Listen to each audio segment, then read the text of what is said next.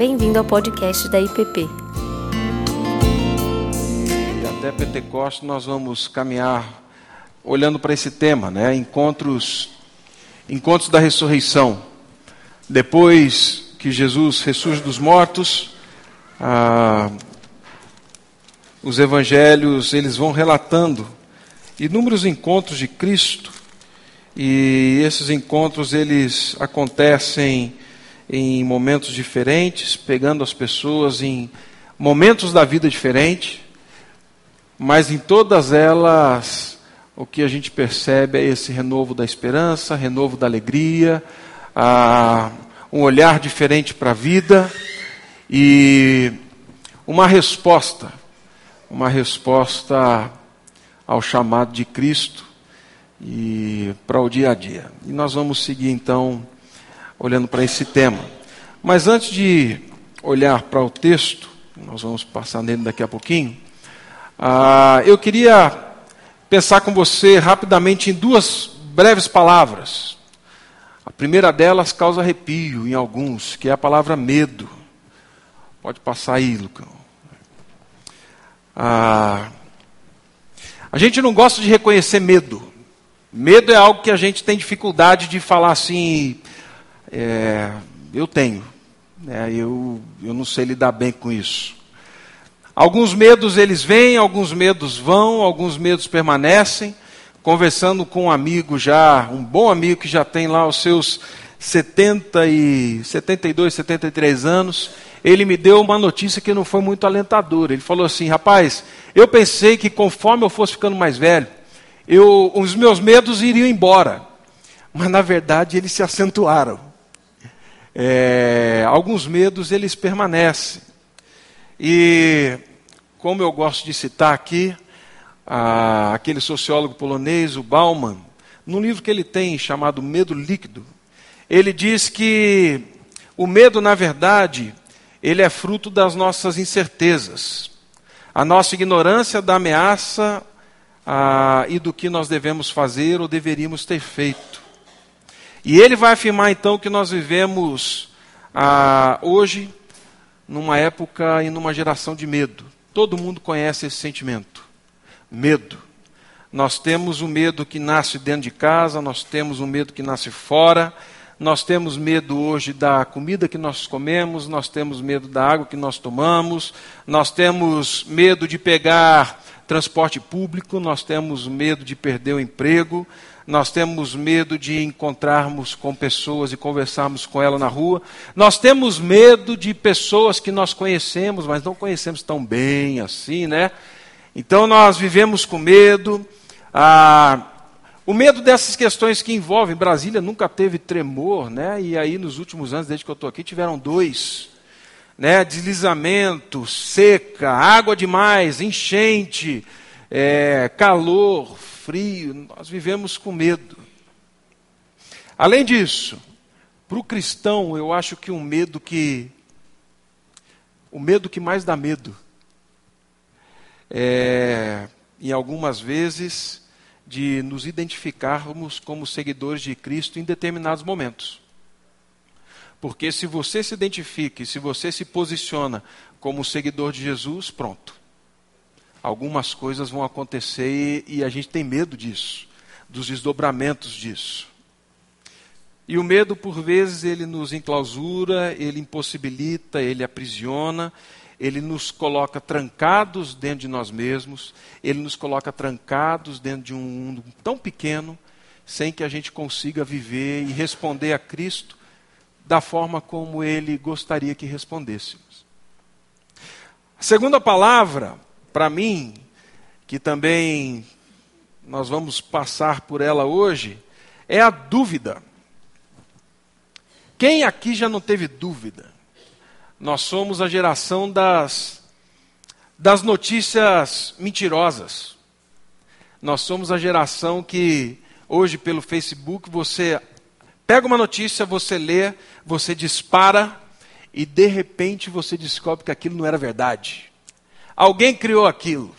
Pelo WhatsApp, hoje você recebe inúmeras mensagens ah, que são mentirosas. E com o tempo, essas coisas vão se espalhando a ponto de nós termos dúvidas se é real o que recebemos, se não é real o que recebemos. Será que morreu mesmo ou está vivo? Será que realmente foi do jeito que falaram? Será que por trás de tudo que está acontecendo no nosso país, não existe uma outra realidade que, na verdade, estão sabotando e que vai vir algo pior ainda? Nós somos uma geração que vive com dúvida. Temos dúvida de tudo. Vivemos em suspensão. Porque descer o pé e colocar o pé no chão, ah, será mesmo? E aí, olhando para a questão da fé, é, quem nunca duvidou do fato de que será que o Evangelho realmente é verdade? É, será que essa história de que Cristo ressuscitou é real? Será realmente que essa história que eu vivo por ela e digo que ela é real, será que lá no fim, de verdade, eu vou encontrar Cristo ou na hora que acabar, realmente acabou tudo, não tem mais nada. Nós somos uma geração que vive com medo e nós somos uma geração que vive com dúvidas. Várias dúvidas, concernente a inúmeros temas.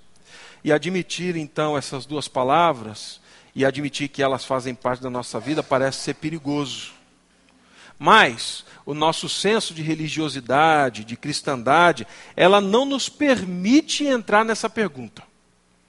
Existe uma barreira aqui quando eu falo assim, será? Fala assim, não, volta, volta, volta, faz a curva. A gente não pode entrar nelas. É, é campo minado. E aí nós nunca entramos em contato com essa realidade, porque nós pensamos que cristão não tem dúvida e que cristão não tem medo. No entanto, essas duas palavras são fato, são reais, estão presentes, e elas não estão presentes só na nossa vida.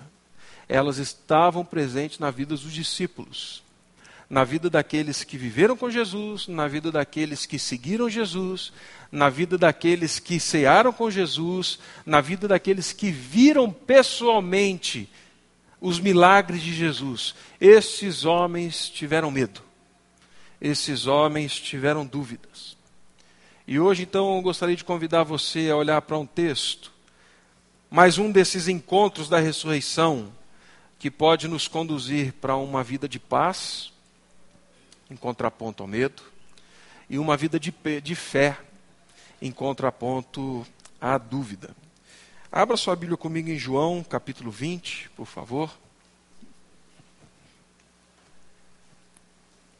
João 20, de 19 a 29.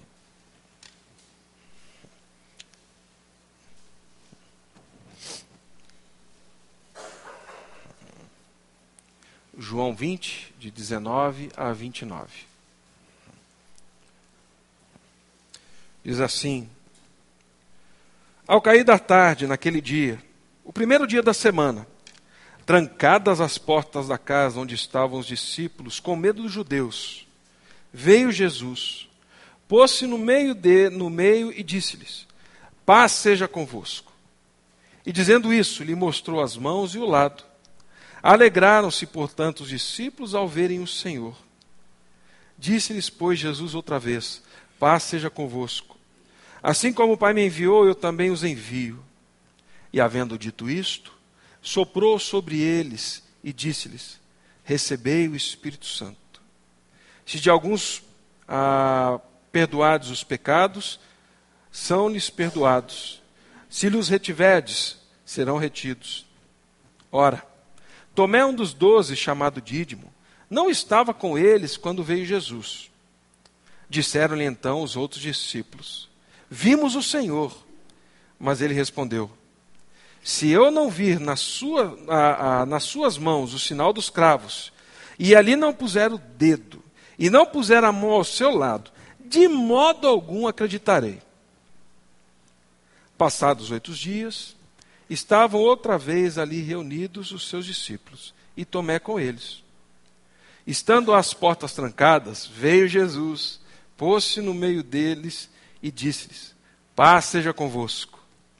E logo disse a Tomé: Põe aqui o dedo e vê as minhas mãos. Chega também a mão e põe-te ao meu lado. Não sejais incrédulo, mas crente. Respondeu-lhe Tomé: Senhor meu e Deus meu. Disse-lhe Jesus: Porque me viste e creste? Bem-aventurados os que não viram e creram. Pai Santo, guia-nos na meditação da tua palavra, que ela nos fale, que ela nos traga alento, que dissipe o medo, que dissipe a dúvida, que ela traga paz e que ela traga fé, Pai. E que ela fortaleça a nossa fé. No nome do teu filho Jesus. Amém. Texto que nós lemos, ele, ele está logo depois daquilo que nós vimos no domingo passado, com o pastor Estevan Kirchner. Os discípulos estavam voltando para Emaús, e aí Jesus se encontra com eles. Jesus começa a falar da palavra. Jesus parte o pão, eles reconhecem e eles voltam, fazem a meia volta e eles anunciam para os discípulos, então, que eles encontraram Jesus e que Jesus estava vivo, que ele tinha ressuscitado. A história nos mostra que não era só Tomé que tinha dúvidas de que isso realmente tinha acontecido. Quando as mulheres foram falar com os discípulos, é, eles não acreditaram. Eles saíram correndo para ver. E mesmo assim não creram. E aí o texto diz então que ao entardecer, daquele primeiro dia da semana, os discípulos estavam reunidos com as portas trancadas e eles estavam ali com medo dos judeus. Meus irmãos, isso é totalmente compreensível. Ah, eles não estavam com medo de qualquer judeu. Eles estavam com medo não da nação, eles estavam com medo dos sacerdotes. Eles estavam com medo daqueles que acusaram Jesus injustamente, que montaram e arquitetaram todo, todo o plano. Eles estavam com medo daqueles que pagaram Judas Iscariotes. Por quê? Jesus estava causando uma revolução. E nós precisamos acabar com essas pessoas também. O texto não nos diz que eles estavam sendo perseguidos, mas é natural que se pense isso. Nós matamos o, o, o mestre, agora a gente tem que acabar com os seguidores. Se é fato ou não, na cabeça deles era real. Eles estavam tomados de medo. E aí, de um lado, nós temos discípulos trancados, e por outro lado, nós vemos a capacidade de Jesus se encontrar em qualquer lugar, revelando-se aos seus discípulos e revelando-se aos seus discípulos numa circunstância em que ele sabe o que está acontecendo, eles estão com medo. O Senhor aparece no meio dos seus quando eles estão tomados de medo. E a forma como ele se revela, e o texto mostra isso para a gente, no, estavam trancados, estavam com medo, eles estavam escondidos. A forma como Jesus se revela, a, não é a da forma como talvez eles esperariam que fosse acontecer. Se ele ressuscitou, então ele vai aparecer, que vai bater na porta e a gente vai abrir. Mas não é isso que acontece o texto diz que Jesus simplesmente surge no meio deles. E ele faz isso justamente para revelar para eles que estavam com medo, e frente ao medo e às circunstâncias, quem ele é.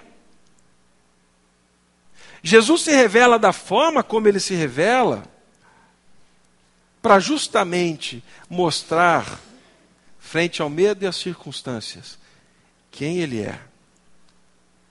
Ele faz assim da forma que quer, do modo que quer e de uma maneira que vai muito além da minha e da sua compreensão. Eu poderia tentar ficar aqui falando o que os teólogos falam sobre Jesus ter atravessado parede ou não, se ele materializou ou não materializou, enfim. Fato é, é bom nós reconhecermos os nossos limites diante dessa situação. E o fato é, No meio da circunstância de medo, Jesus se revela aos seus. Não foram poucas as vezes que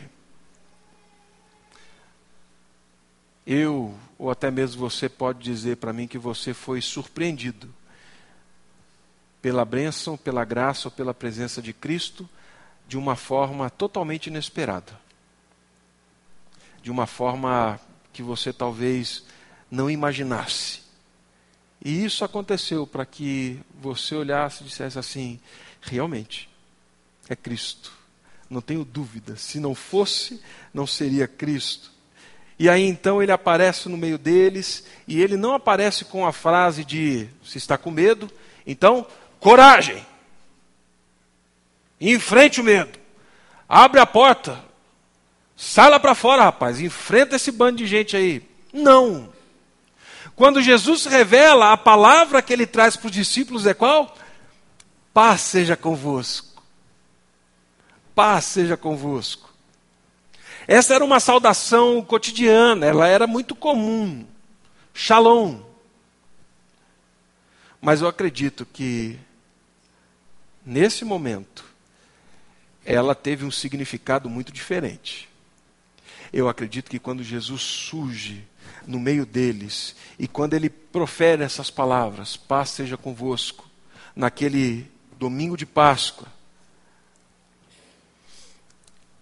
aqueles discípulos ouviram de forma diferente. Quando nós aprendemos e quando nós olhamos para a ressurreição de Cristo, nós vamos aprender que as coisas cotidianas, elas ganham um novo significado, principalmente naquilo que ele fala. Principalmente com relação à palavra que ele já nos deu. Ela ganha vida, ela ganha outra forma. Isso pode acontecer na leitura bíblica, na oração.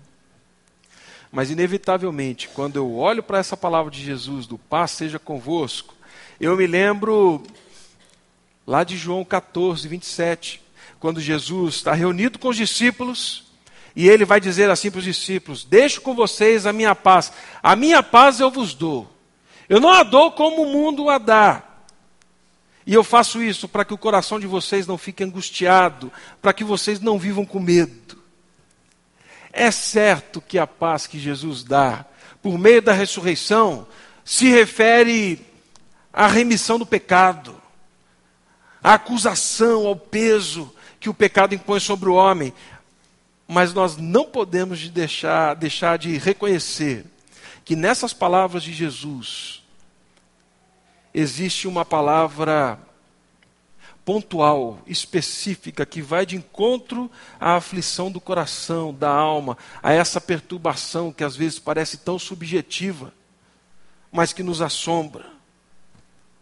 E para mim isso é fato. Porque tanto em João 14 quanto aqui em João 20, Jesus sabe que os seus discípulos estão com medo. E ele surge justamente para trazer paz, para que o coração não fique angustiado. As circunstâncias não mudaram, mas o que Jesus faz quando ele diz: Paz seja convosco, é desviar o olhar da aflição e colocar o olhar no lugar certo, que é na Sua palavra e mais, na pessoa que diz agora: paz seja convosco. Não é uma mudança do cenário externo, é uma mudança de cenário interno. É dessa paz que Jesus está falando. É a palavra, é a presença que cessa a perturbação espiritual, que dá certeza da presença dele no meio de qualquer circunstância. Eu creio, meus irmãos, que esta paz que Jesus fala aqui, paz seja convosco, e a forma como os discípulos a acolhem, é a paz que faz, por exemplo, Pedro ser açoitado, não temer o açoite em Atos, e sair regozijando porque foi digno de sofrer pela causa de Cristo. Eu acredito que é esse tipo de paz que faz com que Estevão enquanto está sendo apedrejado, diz o texto que olharam para ele e viram no rosto dele como se fosse o quê? Um rosto de anjo. É o tipo de paz que, mesmo nas circunstâncias adversas, e mesmo no meio da perseguição, e mesmo morrendo apedrejado, é capaz de levantar os olhos para os céus e, em conformidade com Cristo, falar assim: perdoa, porque eles não sabem o que eles estão fazendo. É o mesmo tipo de paz que a gente vê em Paulo, quando ele escreve assim: eu, eu estou numa masmorra, eu estou numa cadeia, mas eu vou dizer para vocês uma coisa: alegrai-vos no Senhor. Outra vez digo: alegrai-vos. Não é a circunstância, a paz, essa paz que Jesus traz para aqueles discípulos, é uma paz que muda o cenário interno. E aí, meus irmãos, eu faço aqui talvez uma série de perguntas para você. Quais são os seus medos hoje? Quais são os medos que talvez te, te aprisionam? Quais são os medos que estão te enclausurando? Quais são os medos que te impedem de viver da forma como Cristo te chamou a viver? Eu não sei, Deus o sabe. Alguns dos nossos medos eles são irreais. E para esses medos irreais, eu acredito que nós devemos lidar de forma responsável, na medida em que nós temos a mente de Cristo. Isso é maturidade. Mas alguns outros medos, eles são tão reais como o ar que você está respirando agora. Você não vê, mas se não for por ele, você morre. Alguns medos são tão reais que nos assombram de verdade. E para esses, meus irmãos, eu gostaria de incentivar que você olhasse a palavra e ouvisse a voz de Cristo dizendo: Paz seja convosco. Não permita que o medo defina a sua vida. Não permita que o medo defina, defina a sua geografia, os seus espaços. Não permita que o medo defina quem você é. Olhe para Cristo ressurreto que diz: paz seja convosco. Ainda que os seus olhos não vejam, Ele está aqui. Ele está com você. A sua segurança nunca vai ser uma porta fechada. A sua segurança nunca vai ser um muro de defesa que você criou. A sua segurança só vai acontecer no dia em que você ouvir: paz seja convosco. E aí então, enquanto Jesus falava, ele mostrou as feridas, creio que das mãos, creio que dos pés, mostrou o lado. E os discípulos ficaram quê? Cheios de alegria. E mais uma vez Jesus disse: Pai, seja convosco, assim como o Pai me enviou, eu vos envio ao mundo. Jesus mostra as suas mãos, ele revela as suas feridas, para que os discípulos saibam quem é Ele e que é Ele mesmo, o Senhor crucificado, Ele que estava diante deles agora. Existem algumas teorias de que Jesus não ressuscitou no mesmo corpo, de que era um outro corpo. Não. A Bíblia afirma sempre: é o mesmo corpo, glorificado. Mas Jesus ressurge no mesmo corpo em que foi sepultado. Porque o que não iria ser, o que não foi assumido, não poderia ser redimido. Senão não existia motivo para acreditarmos na ressurreição dos corpos. Jesus ressurge. O crucificado é o Senhor ressurreto. O Senhor ressurreto foi aquele que foi crucificado. E como vimos na semana passada, essa ressurreição é que foi o ato que orientou, que reordenou todo o universo. Quando nós compreendemos que aquele que estava diante deles era o próprio Mestre. Quando nós reconhecemos que era o próprio Jesus, nós devemos ser tomados da mesma alegria em que eles foram tomados. Por isso, apesar das circunstâncias, eles se alegram. Ele está vivo. Ele está vivo. Jesus havia feito uma promessa lá no cenáculo para os discípulos, dizendo assim: vocês vão chorar, vocês vão, se, vocês vão se lamentar. Eu sei que vocês vão passar por tristeza, mas eu vou converter a tristeza de vocês em alegria. Mesmo vocês estando tristes, outra vez eu vos verei. E o vosso coração se alegrará, e essa alegria ninguém vai poder tirar de você. Essa palavra é ouvida hoje. Porque o nosso Senhor Jesus há de voltar.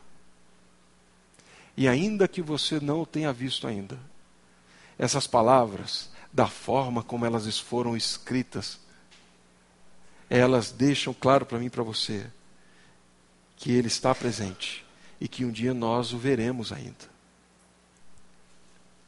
E aí então, consolados, certos da presença da ressurreição de Jesus, ao invés de dizer agora, então venham aqui, vamos sentar, agora nós vamos cear de novo, e vem aqui, eu, eu quero colocar vocês no meu colo, eu quero abraçar vocês, eu quero que vocês fiquem juntos de mim, e a gente vai viver dessa forma aqui dentro. Não. Consolados, certos de que não é a circunstância da perseguição ou o medo que define, mas é a ressurreição. Qual é a palavra de Jesus agora? paz seja convosco. Assim como eu fui enviado, eu vos envio ao mundo. Essa palavra, então, é, ela abre o nosso olhar para outra realidade de vida. Nós saímos do medo e na certeza da paz de que Jesus está conosco. Nós saímos para viver nesse mundo como ele viveu. Nós somos enviados para esse mundo como ele foi enviado.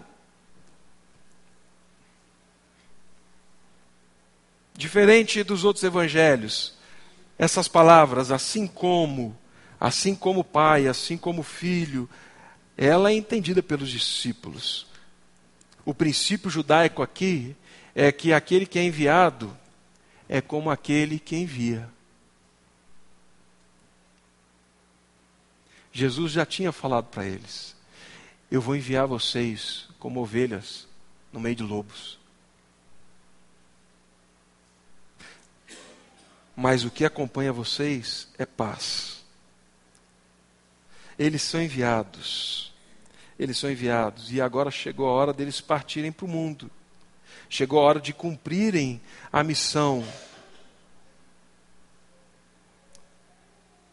Meus irmãos, nós não fazemos parte de um grupo, senão deste grupo, desses discípulos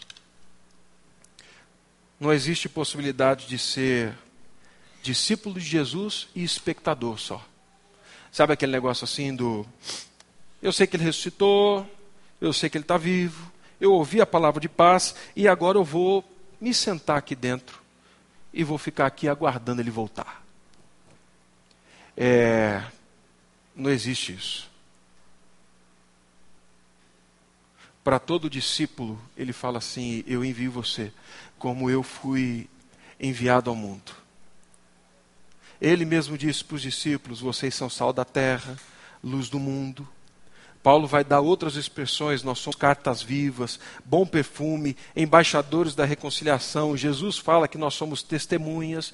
Então, na verdade, enquanto nós não assumirmos quem somos, somos discípulos de Jesus num mundo hostil, encontrados pela paz e vivendo pela paz, enviados por Cristo, nós não vamos fazer aquilo que é próprio de nós fazermos, sermos enviados como Cristo foi enviado ao mundo. Eles fariam isso por meio deles próprios? Não, de jeito nenhum. Por isso é que o texto continua falando o quê? Que Jesus então soprou o Espírito sobre eles.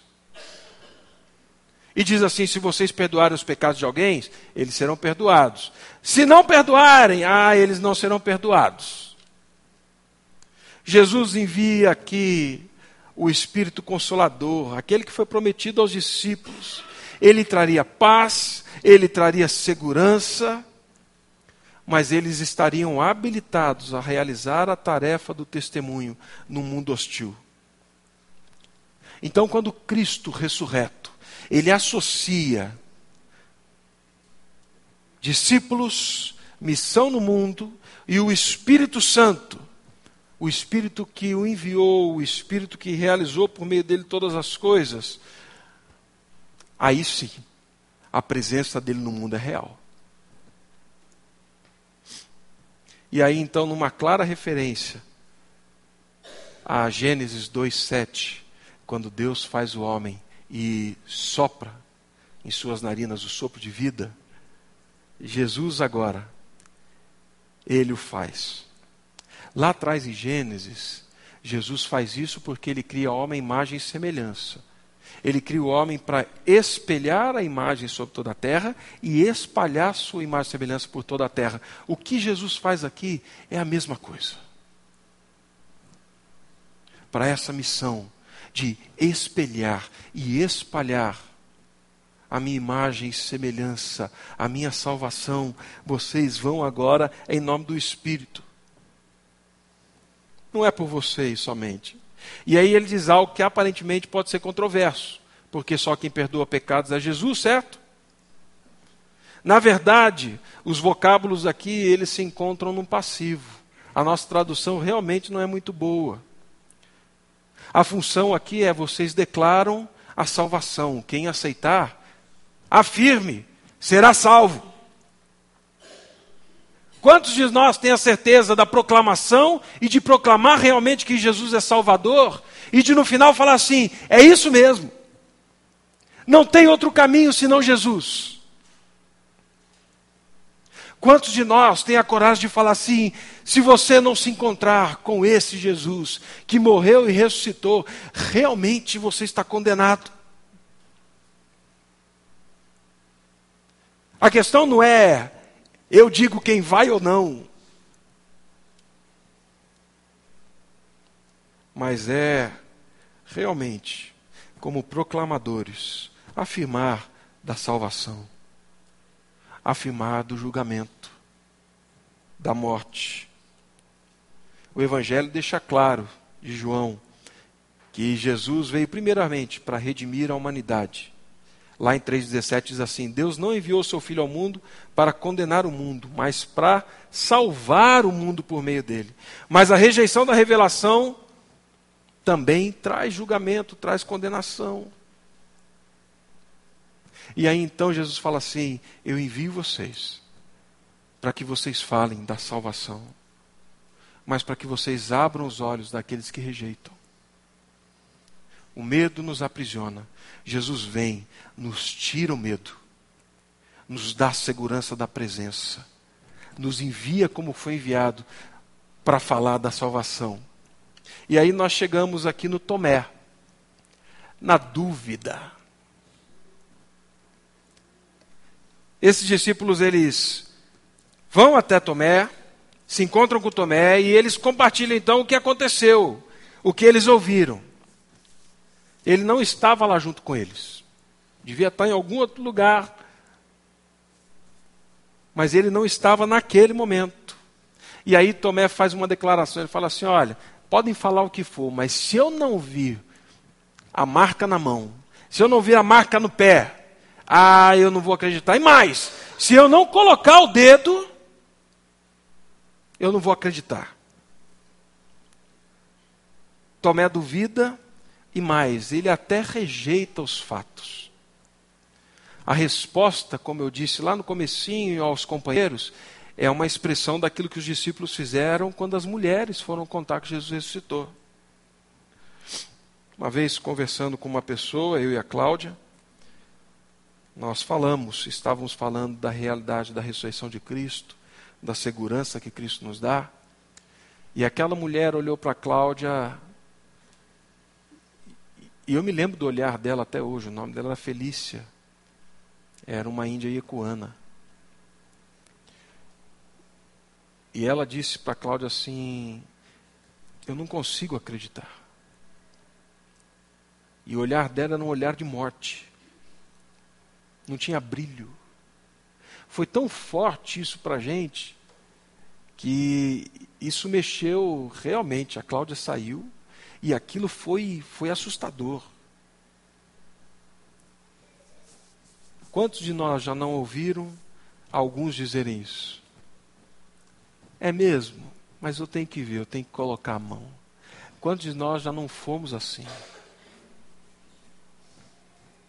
E aí então, oito dias depois, já chegando no final do nosso texto, os discípulos estavam juntos novamente, e aí Jesus aparece.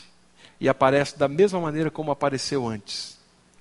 Só para mostrar para Tomé de que aquilo que falaram era de fato real e que ele simplesmente apareceu no meio deles. E quando Jesus aparece, Jesus não dá aquele tempinho para Tomé dar desculpa, né? Ele logo vai para Tomé e fala assim: Você não queria ver minhas mãos? Você não queria colocar a mão nas minhas chagas? Então estou aqui. Coloca suas mãos do lado da minha. Tomé ficou impressionado com a aparição de Jesus, com as palavras, e sem qualquer demonstração adicional aqui, como coloquei a mão, o que Tomé faz é simplesmente explodir numa confissão. Ele fala: Tu és o meu Senhor e o meu Deus. Ele não está falando somente da realidade da ressurreição. Ele está reafirmando o significado último de quem Jesus é. Ele é Senhor. Ele é Senhor. E aí então Jesus termina, o último verso do nosso texto, dizendo para eles o seguinte: todos estavam ouvindo. Você crê porque viu. Mas felizes, bem-aventurados, são aqueles que creem sem ver. As palavras de Jesus certamente não eram destinadas só a Tomé. Jesus sabia que estaríamos reunidos Jesus sabia dessa igreja que cresceria depois de dois mil anos. Sabe por que, que ele sabia? Porque lá em João 17, ele fala assim: Pai, eu não oro só por esses que estão comigo, mas eu oro por aqueles que um dia virão a crer em mim. Ele intercedeu por mim e por você. E lá, falando para Tomé, ele estava falando comigo e com você.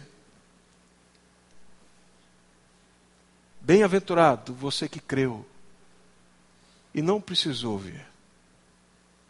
Bem-aventurado você que se entregou, você que ouviu, você que acolheu a paz, você que vive nessa missão sem precisar ver. Eu já ouvi muita gente dizendo assim: eu queria ter vivido na época de Jesus. Que glória seria ver Jesus! É que glória ou é falta de fé, meu irmão? É que bênção ou é porque nós temos medo de reconhecer a nossa dúvida?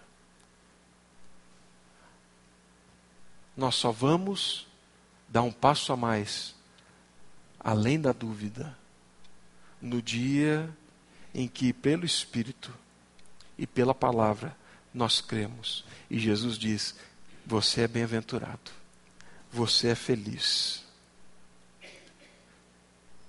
Privilégio não é daqueles que viveram comigo. Privilégio é daqueles que, ouvindo a palavra, creram em mim. Medo e dúvida. São duas coisas que são presentes. Elas nos acompanham. Mas para essas duas, o que a ressurreição nos diz é que Ele está presente. Para essas duas, o que nos diz é que o que deve definir a nossa agenda, o que deve definir a nossa vida, o que deve definir a forma como vivemos, não são as circunstâncias, mas é a presença daquele que, mesmo sem vermos, diz a mim e a você: paz seja convosco.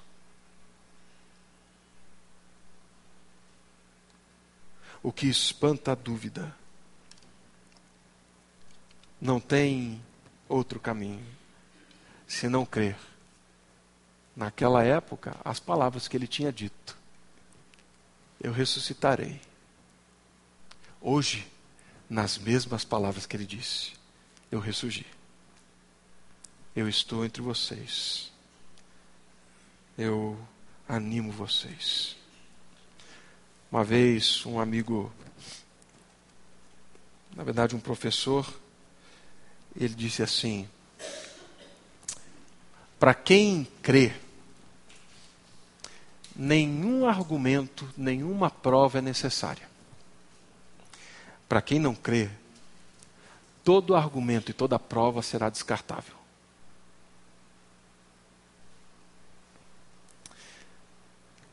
Não é porque você teve uma experiência de arrepiar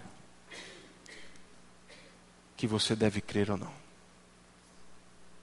É um único fato. A palavra do Senhor.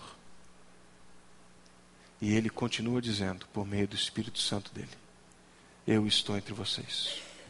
Paz seja convosco. Eu vos envio.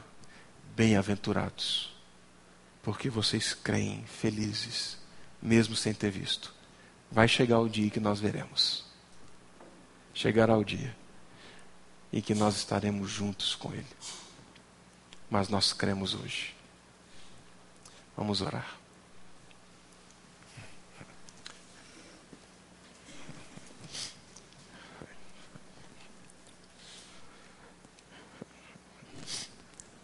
Pai, obrigado porque na tua palavra o Senhor não ficou tentando salvar os discípulos, os personagens do Antigo Testamento. O Senhor mostra a nossa estrutura. O Senhor sabe que muitas vezes somos tomados de medo. Medo que nos enclausura a responder ao Senhor. Medo que nos aprisiona de viver a vida de proclamação. Medo até mesmo de nos declararmos como seguidores, discípulos do Senhor. O Senhor sabe das dúvidas que pairam na mente, principalmente quando as circunstâncias estão difíceis. Pai Santo, eu clamo a Ti para que o coração duvidoso, o coração que está olhando para as circunstâncias, que ele seja aberto pelo teu Espírito, para que veja o teu filho Jesus e ouça a sua voz, para que continue crendo, mesmo não vendo as marcas, para que continue crendo, ainda que não viva essas experiências que gostaríamos de viver. Que o Senhor aumente-nos, Pai a fé. E que o Senhor traga paz sobre o teu povo. E que sejam essas duas realidades a tomar conta de nós, da nossa mente, quando olharmos para a ressurreição do teu filho Jesus. No nome dele é que oramos a ti. Amém. Você acabou de ouvir o podcast da IPP. Para saber mais, acesse nossa página em www.ippdf.com.br.